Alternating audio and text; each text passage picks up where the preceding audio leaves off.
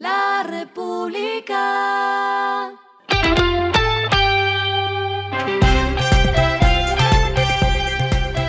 Al final de la jornada, esto es lo que debes saber sobre el comportamiento de los negocios, las finanzas y la economía.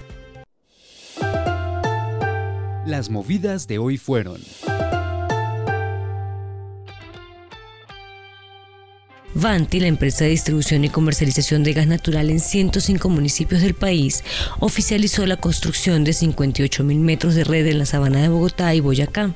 El proyecto busca beneficiar a la población y empresarios ubicados en los sectores del puente de Guadua, Funza, Siberia, Duitama, Paipa y el sector floricultor al occidente de la sabana de Bogotá.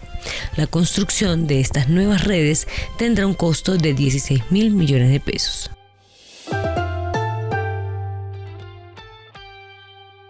La aerolínea JetSmart inauguró su vuelo directo en la ruta Medellín-Lima. Inicialmente, esta ruta contará con tres frecuencias semanales los días lunes, miércoles y sábado, para luego llegar a cinco vuelos a la semana.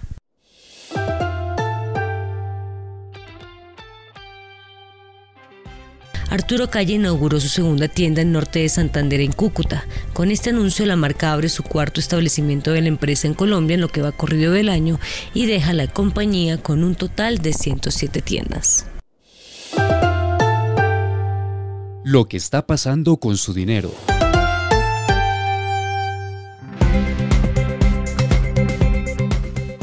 El vicepresidente de Asobancaria, Alejandro Vera, pidió al Banco de la República reducir las tasas de interés durante la edición 20 del Encuentro de Finanzas del Clima que se está desarrollando en Barranquilla. Según el Ejecutivo, el emisor debe hacer esto sin afectar la senda reduccionista de la inflación y debería ser de entre 25 y 50 puntos básicos menos.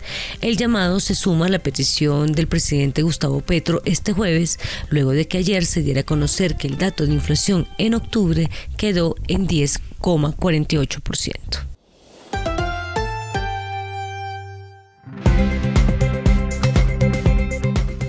Los indicadores que debe tener en cuenta. El dólar cerró en 4.056,94 pesos, bajó 8,85 pesos.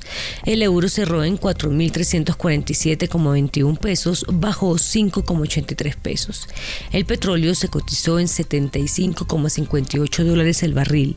La carga de café se vende a 1.467.000 pesos y en la bolsa se cotiza a 1,97 dólares. Lo clave en el día.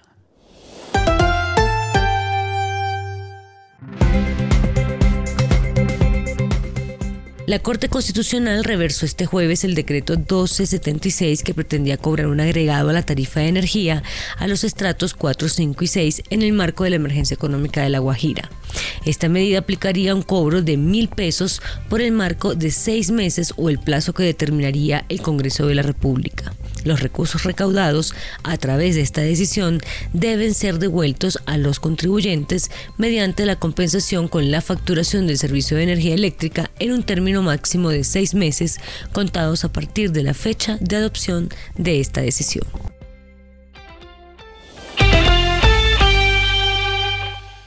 A esta hora en el mundo. Google, Meta y TikTok ganaron un fallo en el Tribunal Superior de la Unión Europea que limita el alcance de las naciones de este bloque de países para aplicar sus propias reglas locales. Las tres marcas han estado luchando contra una ley austriaca que entró en vigor en 2021 que obliga a las plataformas de comunicaciones a examinar el contenido ilegal en línea en sus plataformas o arriesgarse a multas de hasta 11 millones de dólares. Argumentaron que la ley no se les puede aplicar dado que su sede de la Unión Europea está en Irlanda, un imán para alguna de las empresas tecnológicas más grandes del mundo. Y el respiro económico tiene que ver con este dato. Kayak presentó Imperdibles 5 Estrellas, un micrositio que emplea un mapa interactivo para mostrar los costos promedios de hoteles de lujo en múltiples destinos. Este recurso ofrece la óptima relación entre calidad y precio, respaldada por datos recopilados de estadías en ciudades a nivel global. La República.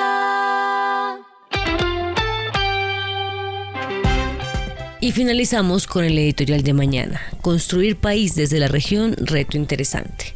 Que el gobierno central esté enfrentado a los nuevos alcaldes de las grandes capitales será un escenario ideal para construir país desde las regiones y menos centralismo.